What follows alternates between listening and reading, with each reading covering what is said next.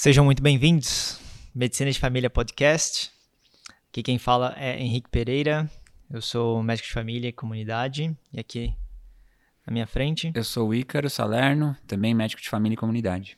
E na produção, Leandro Rodrigo. E uh, aqui nós desvendamos né, a medicina, além do carimbo, né? Nós falamos aqui do, do backstage, né? Da medicina, o que acontece nas entrelinhas. E primeira coisa é lembrar que a, o Medicina de Família Podcast é uma produção independente, né? Nossos recursos são próprios, não recebemos recursos de nenhuma outra fonte, né, terciária. E a gente está visando divulgar a nossa especialidade, né, e também assuntos comuns da nossa prática. Aí a gente pode fazer o um disclaimer. Uhum. É, nada do que for dito aqui substitui a opinião de um médico e qualquer coisa que vocês precisarem ou dúvidas que aparecerem, tirem elas com o seu médico. Então aqui é só pra gente falar da nossa especialidade e questionar coisas. Exato. Reforçando, né? Mais uma vez, não somos recomendações, não, não somos uma recomendação de tratamento, de consulta, não substituímos uma consulta médica. O que gostaria de falar sobre os temas né, que a gente começou. Então, falamos primeiro da depressão, né? Esse diagnóstico de que talvez seja mais delicado, né, do que realmente parece. Falamos também da, da forma como isso é abordado dentro do consultório, tanto os transtornos mentais comuns, né, como a própria ansiedade, né, e entramos nos sintomas clínicos inexplicáveis, né, que a gente vê que tem muito paciente que sofre pela falta de empatia, né, dos profissionais de saúde, principalmente os médicos, né, que acabam chamando esses pacientes somatizadores, né, os hiperutilizadores, né, e então os pacientes com sintomas medicamente inexplicado, inexplicados acabam sendo vítimas de um sistema, né, que é baseado no modelo biomédico, então não consegue trocar o contexto, não consegue ir para um contexto mais biopsicossocial, então não consegue é, lidar com a demanda, né, desses pacientes que são considerados complexos, né, e realmente tem uma questão social de base, né, de falta de educação médica, falta de acesso, né, falta de retornos adequados, retornos breves, então tudo isso está nos episódios anteriores. Mas isso faz parte, né, de um, de um conjunto aqui, de um espectro de discussões, né, que a gente tenta aumentar para o contexto, né, dos pacientes que trazem uma consulta médica mais complexa, né? São demandas, né? a gente até chama de demandas ocultas, né? Então, a maneira, a habilidade médica para lidar com essas demandas ocultas e, e algumas situações de saúde que, que os médicos, de certa forma, fora da atenção primária, não conseguem manejar com maestria, né? E aí, um, uma das demandas que chega no consultório do, da atenção primária, né, do médico de família, que consegue lidar melhor com isso, né, são primeiro sintomas ansiosos, né, em relação a tudo que está acontecendo no corpo, né, com situações do ciclo de vida. Mas um, um tema específico que a gente vai abordar hoje são as drogas do estilo de vida, né, os lifestyle drugs. Ou seja, o que, que é isso? É uma pessoa assintomática completamente, ela não tem nenhuma situação de saúde, nem nenhum medo específico em relação a patologias, né, a doenças, a, a exames específicos, ela a princípio não tem nada de errado no corpo dela. Mas a demanda dela é um potencializador cognitivo. Então, ela vê né, que algumas drogas, alguns medicamentos, por alguma cultura dentro do, principalmente no contexto de, da educação, né, da, da alta performance da educação, é, existe essa cobrança, né? Existe essa cobrança social, existe essa cobrança dos pais, né? Existe essa autocobrança também, né? De mostrar resultado, né? Para as pessoas, né? Parece que hoje você não mostrar um resultado, você é um fracassado, né? Basicamente. Então, as pessoas têm medo, né? De não passar num concurso, não passar numa prova. Então, esse, o desempenho, né? Tanto escolar, desempenho é, até de atletas, né? É, essa cobrança muito grande leva o paciente a buscar o um médico e exige do médico esse potencializador para atingir alguns objetivos, né? Acaba sendo objetivos inespecíficos e irreais, né? E aí que entra o lifestyle drugs, né? São drogas que altera o estilo de vida da pessoa para ela ser uma pessoa que ela não é, né? Ela gostaria de, através do medicamento, né, alcançar um segundo indivíduo, né? Que ela se imagina, ela imagina como, né, ideal. E aí existem vários meios, né, para conseguir isso, né? E, e aí acaba caindo no, no, no, médico, né, essa demanda. Então lidar com essa demanda é realmente um assunto delicado, né? Um assunto complexo e que de certa forma está acontecendo, né? Então essas pessoas conseguem essas medicações, por mais que esses potencializadores cognitivos, né, que a gente vai tentar desmistificar, né, essa, essa promessa, né, que de fato não acontece. Ah, o, paciente fica só com efeito colateral, né? É, mas os pacientes conseguem, né? Essa, essas medicações, por, mesmo sendo receita amarela, né? Ou até as receitas azuis, né? Para medicamentos para insônia, né? Então, assim, é, os pacientes tentam de tudo. Então, isso, essa prática acontece mesmo. E isso vai chegar no consultório, faz parte da realidade médica e é muito difícil lidar com isso, né? Então, o papel do médico de família acaba sendo primordial. Uhum. É, é, acho que vale a pena a gente começar sempre eu trazendo isso, como que isso acaba aparecendo pra gente, né? Então, vamos lá, a gente é médico da atenção primária, a gente acaba tendo problemas indiferenciados na nossa prática ou queixas das mais variadas formas, né? E, em geral, como aparece para mim, são é, essa o uso desse, dessas drogas é, que se deu o nome de lifestyle drugs tem também é, é, em geral eles são drogas estimulantes, né? Então pessoal tem gente que chama de é, psiquiatria cosmética, tem é, smart drugs, então tem vários smart nomes. Pills, né? É, smart pills. E, então tem vários nomes e assim essencialmente são estimulantes né? Das mais variadas formas. Existem estimulantes que são legalizados, esses que a pessoa consegue com receita médica, e tem os estimulantes não legalizados, né? Existe cocaína, alguns tipos de anfetamina.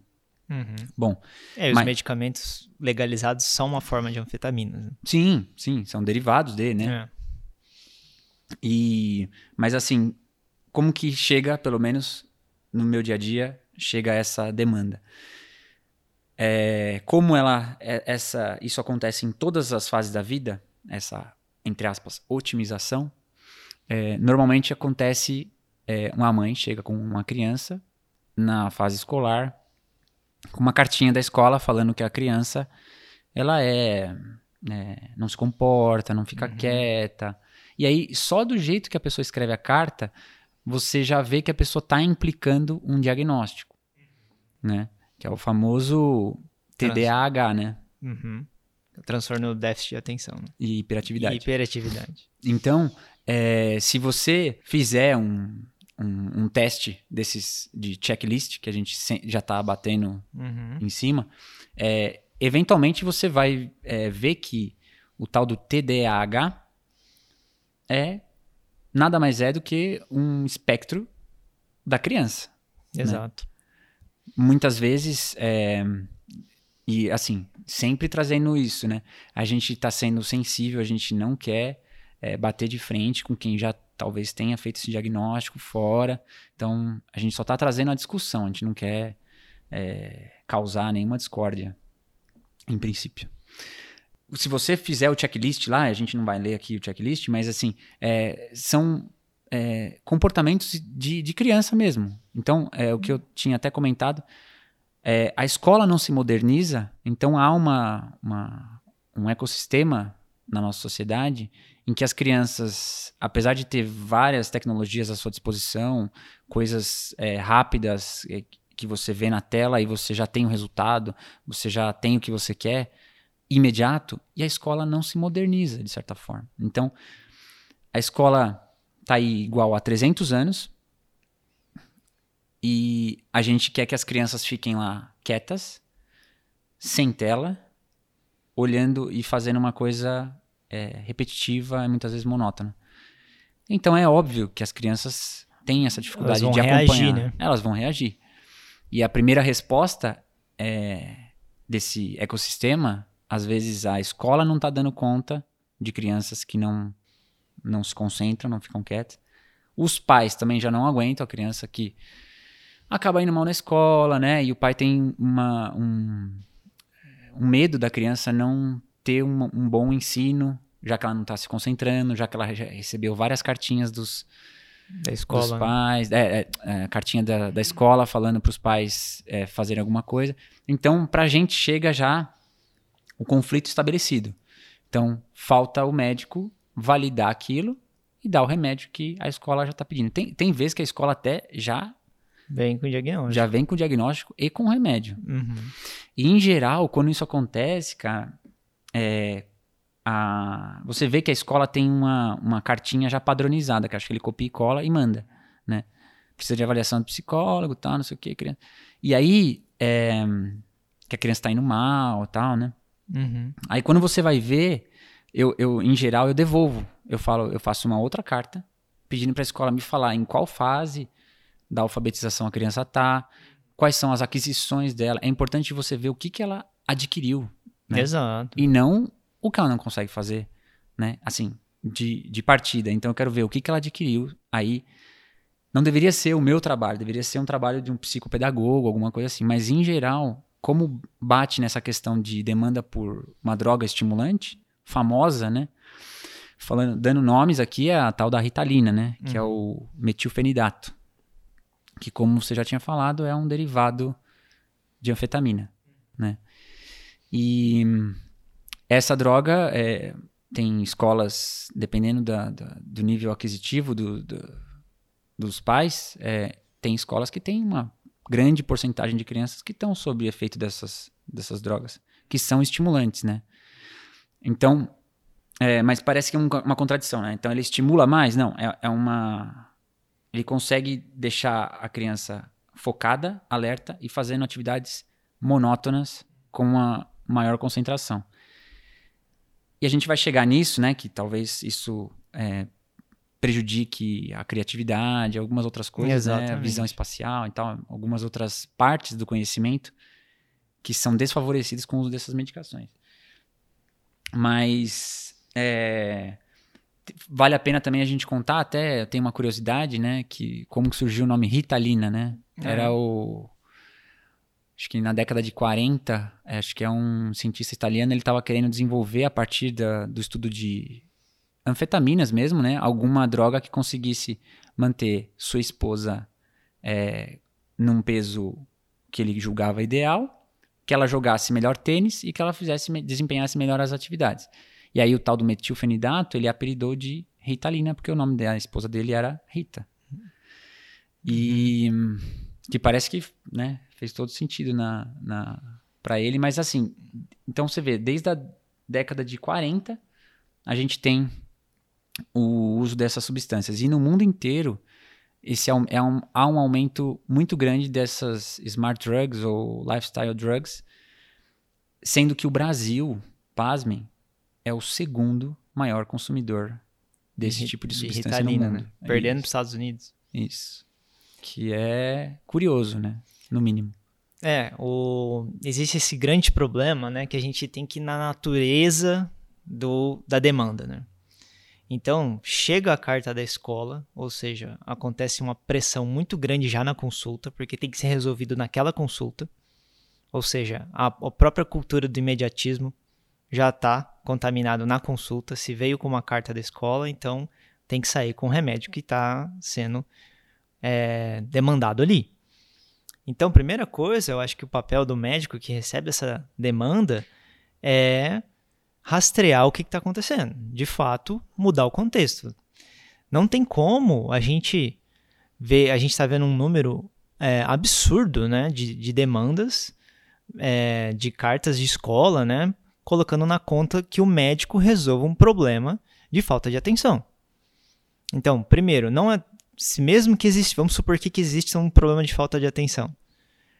Nem todo mundo deve ser tratado com medicamento. Começa por aí. Vamos supor que alguns déficits de atenção resolvam espontaneamente, que, que deve ter uma margem considerável. E outra, qual é a natureza dessa demanda? A gente tem que investigar não só a criança, né, que você falou, os aprendizados motores, os aprendizados cognitivos, né? Então faz parte da consulta ter tempo, ter paciência e empatia com uma criança que ela tá num ambiente familiar que pode influenciar o comportamento dela escolar. Então, se na casa existe uma dinâmica familiar de conflito, ou seja, os pais trazem os problemas do trabalho da vida para dentro da casa, a criança vai ser contaminada automaticamente. Se ela vê uma violência doméstica, com certeza ela não vai ser uma pessoa engessada, não vai ser uma criança que está ali alegre indo para a escola.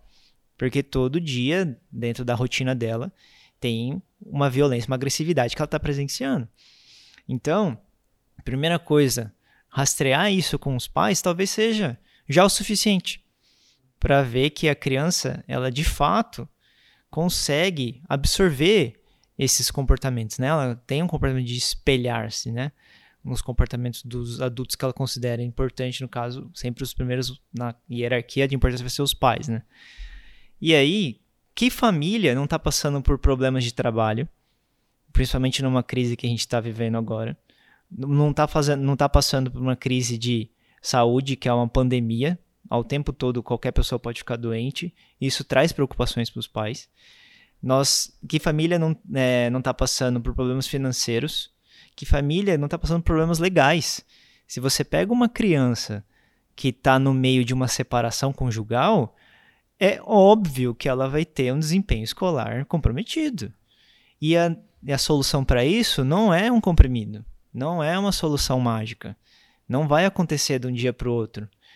Não existe dose para essa criança de nenhum potencial cognitivo, de ritalina, que vai resolver o problema da separação conjugal. Então, assim, atuar na natureza do problema, que talvez a escola não faça, né?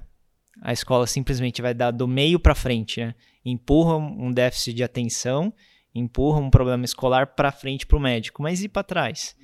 Será que não pode trazer os pais para conversar o que está acontecendo? Então, essa conversa, essa escutativa, já não ocorre pela escola, já delega para o médico. E quando o médico consegue ir por esse lado, ele talvez ele consegue conversar melhor com a família, estabelecer uma dinâmica que existe uma é, um anseio muito grande por um desempenho escolar, né? Surpreendente, né? Todos os pais querem que seu filho tire 10, né? Ninguém quer que seu filho vá na média, que é o que acontece, né? A média é justamente porque a maioria das pessoas vão na média. Algumas pessoas, algumas crianças vão abaixo da média, outras acima da média. Mas essa, essa demanda por um desempenho, né? Essa cultura social que você tem que ser o maior produtivo possível. E como se aprender é, tirar 10 em tudo fosse um atestado de, de sucesso, né? É, para o resto da vida. E a gente sabe que realmente, de fato, não é isso. Mas, pr primeiro, os pais pagam um colégio particular. Vamos supor aqui, né? Os pais que é, têm condição para isso. E o filho vai mal, ele não quer ver o dinheiro dele jogado fora. Ele quer que o filho vá bem. Só que, como a escola já cria essa demanda, de, do déficit de atenção, então ela transfere o problema para ser medicalizado. Então, como se déficit de atenção, transtorno de déficit de atenção e hiperatividade fosse uma doença, e não é. É um rótulo estigmatizante.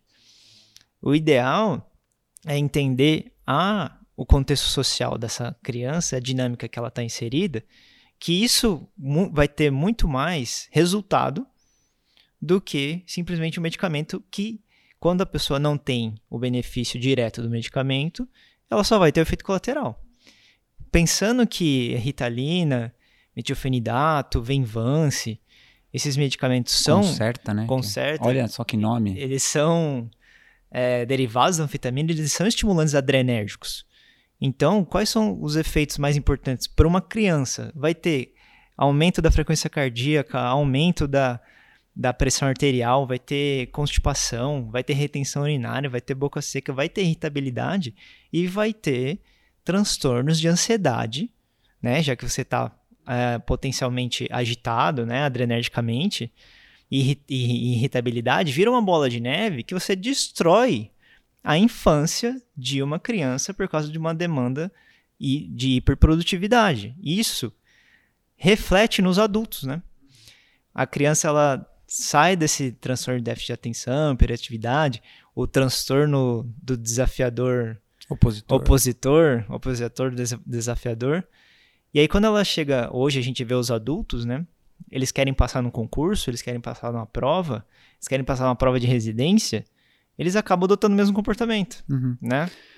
É, é, cara, o você falou das famílias, né, da estrutura da família e tal, e, e em geral você comentou, deu exemplos de é, questões conflituosas, né? Mas eu acho que nem não está só dentro desse espectro do, das famílias conflituosas. Eu acho, assim, a pouca disponibilidade é, dos pais para as crianças e é a, a falta de disponibilidade porque eles saem cedo para trabalhar, trabalham o dia inteiro, são submetidos às mais diversas adversidades no trabalho, é, sempre com a, a, pensando assim, eu preciso é, rentabilizar o, o, meu trabalho, eu preciso ser o melhor, né? é, eu preciso ser o melhor e tal. Então isso é, tira, é, aliás, tira toda a energia da pessoa e aí depois ela a, a, a empresa vou fazer uma analogia, cospe a pessoa para casa, assim, né? Uhum. Tinha até um videozinho que antes passava, que a fábrica pega, mastiga, mastiga, mastiga, aí no final do dia cospe a pessoa, a pessoa volta para casa. Aí o pai ou a mãe, eles estão moídos. Aí chega em casa e todo mundo sabe que a criança continua com energia até bem tarde. E aí os pais não estão disponíveis. E pode ser dentro de um lar mais harmonioso possível, uhum. mas os pais não têm essa disponibilidade física. E aí é, eles apelam para as coisas mais fáceis, né? Então, ah, então toma, fica na tela aí, ou acaba falando que é, ah, filho, eu tô cansado, por que, que você não vai fazer outra coisa e tal? Então, e aí a criança é, vai acumulando essa falta de disponibilidade dos pais, ela vai acumulando, e aí no dia seguinte ela tá lá na escola. Ela vai extravasar tudo que ela não, não aconteceu. Então, de novo, o que eu, eu falei no começo, é um ecossistema que propicia isso. E é óbvio que a indústria farmacêutica viu uma chance de colocar de novo é, problemas em neurotransmissores, em neurotransmissores que não, é, que quando a gente avalia na prática, eles não ocorrem. Uhum. Então tem lá é, essas drogas estimulam a dopamina, os, as catecolaminas, estou falando só os nomes só para jogar. Dopamina, noradrenalina. Então você vai é, na ideia de tentar corrigir de novo esse desbalanço químico cerebral você dá um remédio. E é caro. É um remédio caro, é um remédio com pouca disponibilidade, é um estimulante. As próprias crianças não têm uma tolerância muito grande a essas medicações. Os adultos, em geral, eles pedem mais. Você tem que aumentar a dose, aumentar a dose, aumentar a dose. Porque é igual o cara, a, a pessoa que faz uso de cocaína. De repente, aquilo lá não é mais suficiente para dar o, o efeito que ele queria. E essas drogas estimulantes são a mesma coisa. Mas a criança, ela, é, ela tem baixa tolerância. Ela percebe que ela fica alterada. E aí, de novo, é o que você falou. É, aí você vira a balança para outro lado. Aí daqui a pouco a gente está tendo que tratar também a ansiedade, transtorno de ansiedade. Exato. E aí você só vai é, acumulando diagnóstico psiquiátrico e no fim a raiz do problema, que é entender a dinâmica familiar, criar um, um contexto muitas vezes, quando a gente está no território, às vezes isso em UBS, né? É, a gente consegue até ir na escola. Teve uma, uma, uma vez na residência que houve a proposta, a gente marcou a visita para ir conhecer a escola. Bom, estamos recebendo carta dessa escola direto, vamos lá ver como é que é, né? E no fim você acaba percebendo que tem coisas na, na... De novo, isso não devia ser o papel de médico de família, tá? Uhum. Tô falando que isso foi uma atividade que aconteceu na residência, só para exemplificar. Mas na prática, quando você vai na escola, você vê que tem muito problema lá é, que você pode ajudar a resolver. Não o médico, mas assim, o psicólogo, né? Ou a terapeuta ocupacional. Então tem outros profissionais que podem estar implicados nisso. Só que essa demanda por droga que vai corrigir isso. E assim, não estou julgando nenhum pai que faz isso. Porque, assim, é legítimo o pai quer ver o filho correr mais, é, ser o melhor aluno da escola, não quer ter correr o risco do filho não se dar bem é, academicamente e, sei lá, não conseguir se sustentar no futuro, não ter uma profissão, né?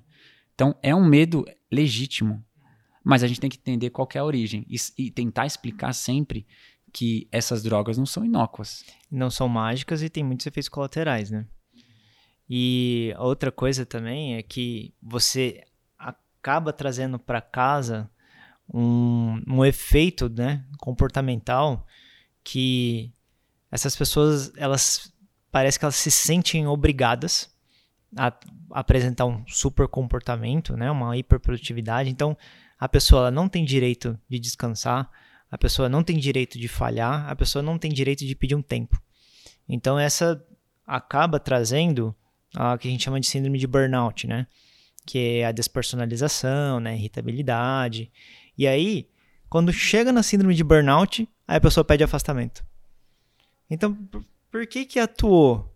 É, precisou chegar na síndrome de burnout, né? Por que, que o médico não foi lá atrás, né? E conseguiu dividir o contexto, né? Falar o que estava acontecendo, que, que, todo esse tipo de comportamento é prejudicial. E aí acontece válvulas de escape, né? A pessoa aumenta o uso de álcool, então ela começa a beber e aumentar a dose todo dia de álcool, começa a usar outras substâncias, né? Começa a aumentar o uso do, do cigarro. E aí ela vê, ela, eu acho que ela consegue se imaginar sem saída. Ela fala: a única saída para essa tarefa que eu não posso deixar de cumprir é o uso de substâncias, já que a substância tira o sono, te deixa acordado, te traz essa sensação de que você é hiperprodutivo, né? Tanto que o, o recorte de profissionais que mais usam é, Ritalina são os médicos. Você pega ou escalas de plantões, escalas de plantões seguidas, 36 horas, 60 horas, é, tem muito compromisso, tem muita coisa em jogo. Então, é, ou é por conflito de interesse, de, de, de fazer renda a mais, né? E a única opção do cara é fazer plantão, e ou uma residência médica, né? Que é hiperprodutiva também, com muitas demandas, muitas metas, né? prazos apertados e, e, prova. A pessoa ela se vê sem saída, né? O que ela vai fazer? Vai desistir da residência? Ou ela vai largar o plantão se ela tem conta para pagar? Então ela acaba, já que o médico tem o carimbo, né? Ou outro colega mesmo, vai lá, carimba para ele e ele entra num ciclo vicioso, porque pontualmente parece que deu certo. Só que o que, que acontece? Tem que aumentar a dose. E aí começa com dois comprimidos, seis comprimidos, quatro comprimidos, uma cartela por dia. E aí o que, que acontece? É uma como se fosse uma síndrome do pânico, né? Porque chega uma hora que o paciente ele só tem o efeito colateral do medicamento, né? Ele tem uma intoxicação por ritalina. E aí o que acontece? Tem que parar tudo tem que parar a residência, não estuda mais para o concurso. Isso traz, um, traz é, prejuízo, mas não só para ele, né? Para a família. E a família que está toda preocupada por causa daquilo que aconteceu. Então a gente tem que oferecer, primeira coisa, cuidado, tem que oferecer espaço para essas pessoas, né? Conversar, falar sobre o que está acontecendo e oferecer alternativas, né? Falar que aquilo é perigoso, e a longo prazo não vai trazer nenhum benefício. Será que vale a pena arriscar a saúde em detrimento de, um, de uma meta? Em detrimento de arriscar a saúde em detrimento de uma, um, um alvo financeiro, né? Então, assim, até que ponto, né? Que a gente, que, que a gente está fazendo para os pacientes? Porque para os adultos, né, que eles querem, vamos supor, passar num concurso público, aí eles querem tomar ritalina para render mais o tempo, né? você até consegue administrar melhor o, as demandas do paciente, falar que aquilo é prejudicial, que não vai aumentar o, o, o poder de aprendizado, não vai aumentar o poder de concentração dele. Muito pelo contrário, vai deixar ele eh, mais acordado, né? Mas não quer dizer que tem retenção de conhecimento. É Muito isso. pelo contrário. Isso, isso é bem estudado, inclusive, né? Qual, é... Qual que é o efeito de fato, né? Porque parece tentador você falar que você vai usar uma droga que você vai ficar mais é, focado e vai conseguir é, desempenhar melhor nas suas, nas suas atividades. Acontece, foi feito um estudo em que é, eles viram é, com adultos, né? Um estudo para ver qual, como que é o efeito dessas drogas nessas pessoas. E aí, é, e como que elas é, se auto, é, a nota que elas davam para o desempenho delas. As pessoas que estavam no grupo que usou a droga, elas davam uma nota de desempenho muito maior do que as pessoas que estavam no grupo é, placebo, que não tomou nenhum medicamento. Aliás, que tomou um medicamento, uma pílula de farinha, né, que a gente chama de placebo. Eles davam uma nota pela, pelo desempenho muito maior que os outros. Só que a nota final é, era igual. Nota da prova era a mesma. É, mas ele achava que ele tinha. Ele tinha né? Então é como qualquer estimulante, né? Às vezes o, o álcool em doses no. O próprio etanol, quando a gente começa a ingerir, ele, ele é uma droga ele é desinibidora né, no início. E você é, toma decisões, é, você acha que você pode tudo, você deixa de ser tímido e tal. É um efeito parecido. Só que no fim, o resultado é, é igual. E é, em termos de profissões que exigem é, criatividade, é, um pensamento espacial, em geral essas pessoas vão pior com essas drogas. Então, é complicado a gente atribuir ao efeito delas como um efeito bom, é, como um efeito que vai trazer melhor resultado. Na verdade, você vai achar que você está trazendo melhor resultado. Só que no fim você está virando vítima de uma droga que você precisa de cada vez maior dosagem para você ter o mesmo efeito. E curioso assim que a maioria dessas drogas, hoje em dia já tem as de liberação lenta, mas a maioria dessas drogas, elas têm uma meia-vida curta. Então você tem que fazer quatro, cinco tomadas ao dia. Isso é, é, é o gatilho perfeito para você fazer uma droga que você precisa aumentar cada vez mais. Porque você sobrecarrega seu corpo, seu corpo fica, entre aspas, acostumado com a droga e você cada vez mais vai precisar de uma, uma dose maior. Porque os mecanismos intracelulares que ocorrem. Faz down regulation, né? É. Esses mecanismos intracelulares às vezes não são bem conhecidos. A, a bioquímica da célula para fora é perfeita, maravilhosa tal. Da célula para dentro e, e a, a, repercussão disso é pouco conhecida. Então, é, a gente consegue só ver os efeitos com estudos clínicos, né? Que a gente sempre martela nisso também. E, de fato, não tem uma melhora. Então, eu lembro dos colegas meus que usavam antes de prova, na prática, o que parecia era como se ele tivesse ingerido uma grande quantidade de cafeína, porque ele conseguia ficar acordado e você conseguia ver claramente quem estava usando, porque a pupila fica super dilatada, né? Aí eu chegava assim para estudar com os colegas e eu falava: Nossa, vocês estão estudando aqui já faz tempo? Tamo, aí tá todo mundo lá com aquele pupilona assim. Eu falava: ah, cara, tá usando, né? Pois é, mas eu, eu, acho que o que tá por trás é o medo, né? É o medo de não passar na prova. E aí a pessoa para lidar com medo, ela acaba na dúvida, né? Tem 50% de chance. Ela pode tomar ou não tomar. Ela aí, pelo medo, ela acaba cedendo, né? E sabendo que não vai atrapalhar, né? O estudo vai deixar ela acordada, ela acaba optando, né? Por tomar. É, isso é, é só esse negócio que você falou da prova, desculpa, é que é, talvez a gente toca aí, falando de prova, a gente toca na, numa formação baseada em, em é, uma questão punitiva da educação médica. A educação médica não pode ser punitiva. Uhum. Ela tem que. Punitiva no seguinte sentido: você não pode é, punir o cara diretamente ou só punir a pessoa é, por um conhecimento não adquirido, porque ele precisa daquele conhecimento para a vida. Então você faz uma prova essencialmente punitiva não formativa, no caso, é, punitiva no, no, sentido de que se ele for mal nessa prova, ele reprova e ponto, acabou. Não é esse o ponto. Ah, esperando que ele vai estudar ano que vem melhor, ou semestre que vem melhor. Isso não acontece. Ele vai deixar para a última hora de novo. Você precisa tentar criar é, formas de avaliação formativas.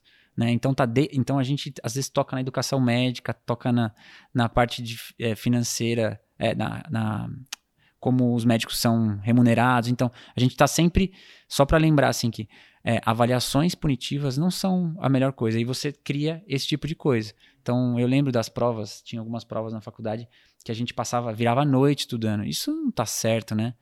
E no fim, é uma prova mal feita, na verdade, né? É uma tristeza que você vê e os professores antigos, catedráticos, fazendo provas mal feitas e os alunos tendo que fazer esse tipo de coisa. Então, de novo, é o ecossistema que favorece esse tipo de coisa. E a competitividade acima de tudo, né? É, e a, a, o risco de suicídio entre estudantes médicos, né? Da faculdade de medicina é muito maior do que qualquer outra faculdade, né? E aí a gente fica sem entender por quê, né? E e é o que a gente está falando aqui, né? Tem uso de substâncias, provas, prazo apertado, plantões no meio de prova, né? Então, realmente é, é impossível, né? Lidar com tudo isso. Então, esse esse estresse crônico, né? Que existe. E aí você acaba trocando um remédio, você, você precisa de outro remédio para lidar com o efeito colateral daquele remédio. Sim. Então, a pessoa ela começa a ter dor de cabeça, começa a ter insônia, começa a perder autoestima, começa a perder libido. Então o que, que ela faz? Começa a tomar remédio para dor de cabeça, começa a tomar benzodiazepínico para dormir, é, começa a tomar antidepressivo porque começou a, a ter o estresse crônico e de repente foi tudo por causa de uma meta, uma demanda, um medo, né? E o uso exagerado de uma droga que basicamente estragou todo o ciclo de vida daquela pessoa que seria extremamente importante. Né? Uhum. Sendo que o mais importante, talvez, numa, numa área do conhecimento, é você ter as pessoas contribuindo para a melhor formação de todos, né? É, ao invés da uhum. competição, e isso é estimulado a faculdade inteira, cara. Eu lembro que aí no final de cada ano tinha o melhor aluno do primeiro uhum. ano. Não, e na melhor, formatura também, né? Sim, na o melhor aluno do segundo ano. O, me... o, é. melhor aluno do terceiro ano. Aí no final, o melhor aluno no final. Cara, isso aí não faz sentido. Uhum. Enquanto turma, eu acho que vale a pena a gente melhorar. É, bom, o que, que essa turma construiu coletivamente? O que, que eles fizeram que desenvolver alguma coisa nova para educação médica, seja para educação médica, seja para, né? é, melhora do currículo. Não, a gente. É, prem... E aí, cara, e o prêmio, assim, cheio das honras, né? Com plaquinhas e tal, e homenagem aos professores. E aí, no fundo, você nem sabe se o cara vai ser um bom médico. Não tô falando que os meus colegas é. que, que ganharam esses prêmios não são bons médicos, mas eu tô falando assim, né? Você não sabe é, não como é um que ele vai desempenhar. Né? É, você não sabe. É, e aí tem aquele documentário, né, no Netflix, que é o Take Our Pills, né? Ah, sim. Então, cara, ali demonstra basicamente a realidade, né, do, de uma comunidade universitária, né, porque é, existe um, um medo tão grande de não passar nas provas, né, principalmente nos Estados Unidos que as universidades são particulares, né, então existe é, famílias, né, com, com programas, né, de pagar a faculdade do filho desde que ele nasce, né, então existe esse investimento financeiro, né, ao longo da vida e não tem como a, o jovem ali, né, o adulto, né, no caso, adulto jovem, ele ter um fracasso, né? Não, não existe essa possibilidade. Então, primeira coisa, ele se esforça, né? É, é correto se esforçar, mas ele vê que todos os colegas estão usando as Smart Pills. Todos os colegas estão ali a sobre efeito né, da, dos medicamentos. No documentário, claramente, né? Do, o, os depoimentos, né, mostra a quantidade de medicamento e tudo, como eles conseguem. E, inclusive, roubo de medicamento, né? Com uma pessoa sem e ela não consegue uma receita, ela rouba o, a ritalina do colega. E aquele colega se sente prejudicado por não uhum. tomar a ritalina, porque senão ele vai ficar para trás, né? E, e outros uh, estudantes acabam virando drug dealers, né? E assim, é, é, super controlada a prescrição desses medicamentos, mas tem alguém que consegue um jeitinho de aí eles vendem essas drogas. Então vira um mercado paralelo dentro da, da universidade essas né que mostra no documentário. Eles falam lá do tal do aderal né que acho que é uma formulação que a gente não tem no Brasil. Que é uma anfetamina também. Sim e, e a, os alunos acabam entrando nesse negócio publicamente até ele, eles mostram lá no filme é, o aluno é, falando ah eu tenho aqui você não quer comprar por 5 dólares e tal então o cara vira um drug dealer é. na, na universidade por conta dessas medicações. Então é um comportamento muito é, estranho da nossa sociedade, né? É, que essa demanda por competitividade, você é empresário de si mesmo, você tem que fazer por você, senão pelos outros. Essa individualidade acaba criando, né? Esse é, quando amplifica populacionalmente, você acaba criando esse ecossistema que medicaliza, que, enfim, isso acaba batendo lá na porta do consultório, tendo que, a gente tendo que resolver. E cada vez mais cedo, né? Antigamente a prescrição das, das smart drugs para as crianças era é, de 10 a 11 anos, em média, né? Agora já está passando para é, 6 a 8 anos, sendo que elas são liberadas a partir do sexto ano de idade, eles já liberam o uso dessas drogas nas doses e tal. E assim, é super inadequado, né? Daqui a pouco vai, vai poder para quatro anos. É o que os caras é. querem é. é mais colocar pessoas, tornar pessoas pacientes, né? É o famoso do primeiro episódio. É. O, a mercantilização de doença. Que tá sempre no, no pano de fundo aí da, das nossas práticas. É, então, a mercantilização de doença acaba acontecendo para esses médicos que não estão do lado dos pacientes, né?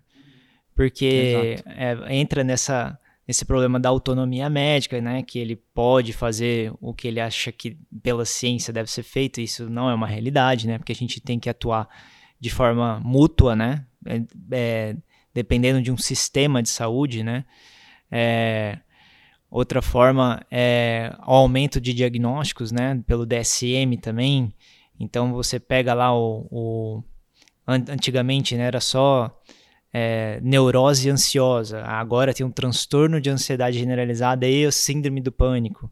E agora tem um transtorno de é, TDAH, né? Transtorno de déficit, de atenção e hiperatividade. Transtorno de ajustamento. Transtorno do ajustamento, a síndrome do, das adaptações. Então, assim, você vai rotulando é, dificuldades da vida, né? E aí colocando isso como doença, ou seja, vai transformar as pessoas saudáveis em doentes, e isso facilita o uso de qualquer instrumento, pode ser medicações, pode ser exames, né? Ou seja, mais uma vez usando os ciclos de vida, né, das pessoas. Agora as crianças, né? A gente parece que não consegue ir contra a indústria farmacêutica, acho que a gente nunca vai conseguir, né? É um poder de influência muito grande. Mas a gente precisa de médicos do lado dos pacientes.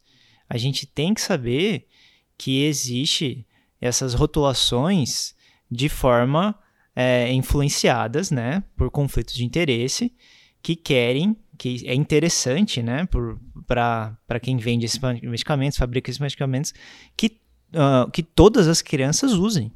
E esse, o mundo ideal deles é que todas as crianças sejam hiperprodutivas, né, sejam é, profissionais com quatro anos, né, que atingem metas de adultos, né. Isso não é uma realidade. A gente não pode vender um sonho por, por um comprimido, né. E só que se a gente não tiver médicos do lado dos pacientes, né, acontece um tipo de manipulação é, social muito grande, porque assim a indústria farmacêutica ela não precisa é, manipular a sociedade inteira. Ela manipula primeiro os líderes de opinião, Sim. Então pega um psiquiatra que defende o TDAH, que defende o autismo é precoce, da, da, da forma mais sensível possível, e defende que o único tratamento é o estimulante, né? É ou o metilfenidato. Ou a indústria também, ela patrocina é, grupos de pacientes. Então, assim, muitos pacientes ansiosos, né? Muitos pacientes com esse componente somático, esse componente de obsessão, né, por conseguir um, um exame, conseguir um medicamento, eles formam grupos, né? Aí esses grupos têm é, sites, têm páginas sociais e tal, e recebem é, estão dentro do payroll, né? Estão dentro do, da folha de pagamento, né? Da, das indústrias, das corporações. E esses grupos de pacientes, né? Tipo assim, o grupo da, da do, no, no, grupo das mães com filhos com TDAH, grupo das mães com, do autismo. Eles recebem patrocínio para usar as mídias sociais para alertar, awareness, awareness é, né?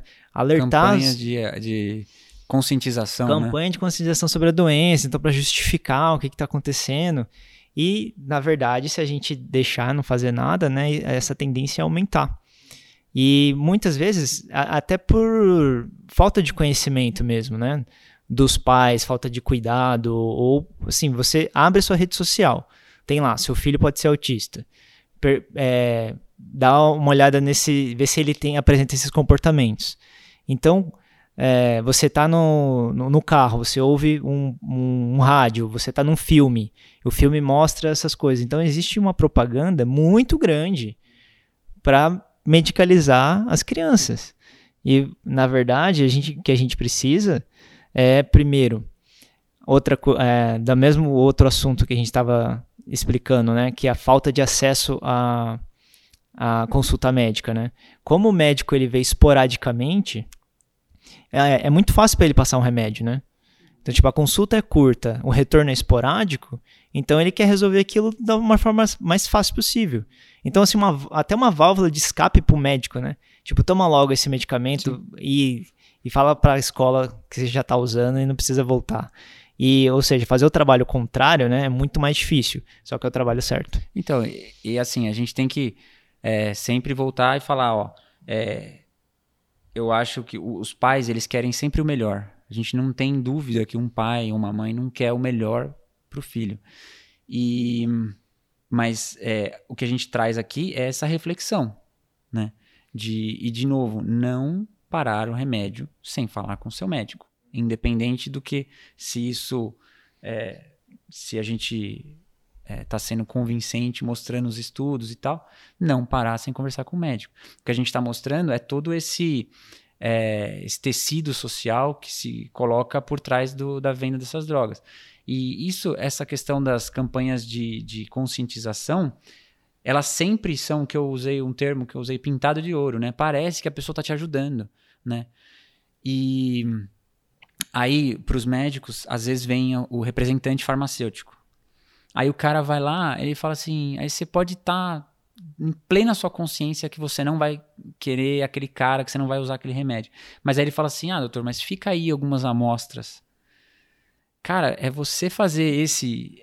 Você fazer isso, você já aumenta muito. A, tem estudo que fala que a chance de um médico prescrever é um medicamento após a visita de um representante é três vezes maior. Então, é, os caras estão sabendo como fazer, né? Sim. Cabe a gente a refletir se isso está sendo melhor. E os pais querem o melhor para os filhos, a gente não tem dúvida disso. É, e... na consulta médica, a gente tem que fazer a medicina centrada na pessoa. Esse talvez seja, além do, dos, do, dos transtornos mentais comuns, né, da síndrome de burnout, dos sintomas clínicos inexplicados, sintomas medicamente inexplicados, essa demanda da escola para que use é, algum estimulante, algum remédio para um problema de saúde, que na verdade não é, é o que mais cabe à medicina centrada na pessoa. Se você entender, usar o CIF, né? entender os sentimentos, entender a ideia, entender a funcionalidade, entender a expectativa, então não é quebrar a expectativa, né? Na verdade, você tem que girar a chave, você tem que mudar o contexto. Fala assim, olha, esse é, medicamento, ele não é milagroso, ele não vai atender a sua expectativa, ele não é isento de efeitos colaterais, ele vai trazer é, danos tanto para a criança agora quanto no futuro.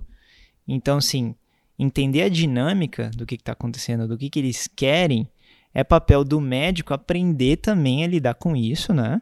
e saberem pôr limites. Então, tanto do o médico aprender a dizer não, né, para essas drogas, quanto os pais, né, dizer não para a escola também, né? Fala assim, olha, eu entendo a, a preocupação de vocês, mas uma avaliação médica bem feita, é, que, que geralmente eu faço, né? Eu peço para a criança perguntar do que, que ela gosta, do que, que ela brinca, é, escrever o nome dela, fazer um desenho, apontar para mim o que, que é o desenho, desenha a família, é, é, é faz uma brincadeira com ela, é, é, vê o que, que ela consegue se expressar, você identifica que todas as crianças têm uma comunicação adequada. É muito raro você ter uma alteração cognitiva, né, numa criança que consegue se comunicar, expressar, brincar. Só que o problema é que a gente não traz para consulta esses, os conflitos familiares, né?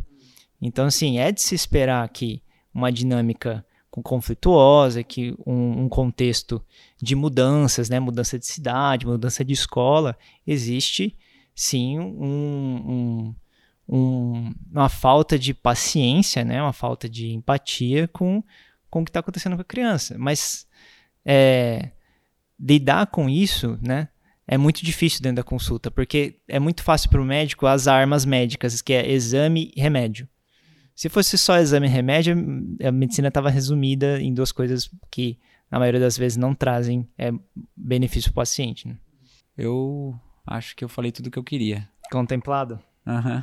Beleza. Então, encerrando aqui o nosso episódio. É, o assunto, mais uma vez, não esgotado completamente, né? Falamos os pormenores, os mínimos detalhes e alguns conflitos que sempre acontecem, né? Que deve ser trazido isso para as consultas médicas. É, a gente gostaria de ver a interação, né, do, dos, das pessoas que estão assistindo e ouvindo, uh, através das redes sociais, trazer a colaboração né, dos colegas também, tanto os médicos famílias quanto os especialistas, todos os profissionais da saúde, o que, que eles acham, como eles poderiam contribuir, como a gente poderia melhorar. Mandar um e-mail no medicina de família podcast.gmail.com e no Twitter, o Medicina Podcast. É, Perguntas, sugestões, críticas, mandar nos comentários. Nós vamos ler todos e responder. É, se, segue a gente nas mídias sociais, se inscreva, ative o sininho para os novos episódios. Voltamos no próximo vídeo, no próximo episódio. E até a próxima. Até a próxima.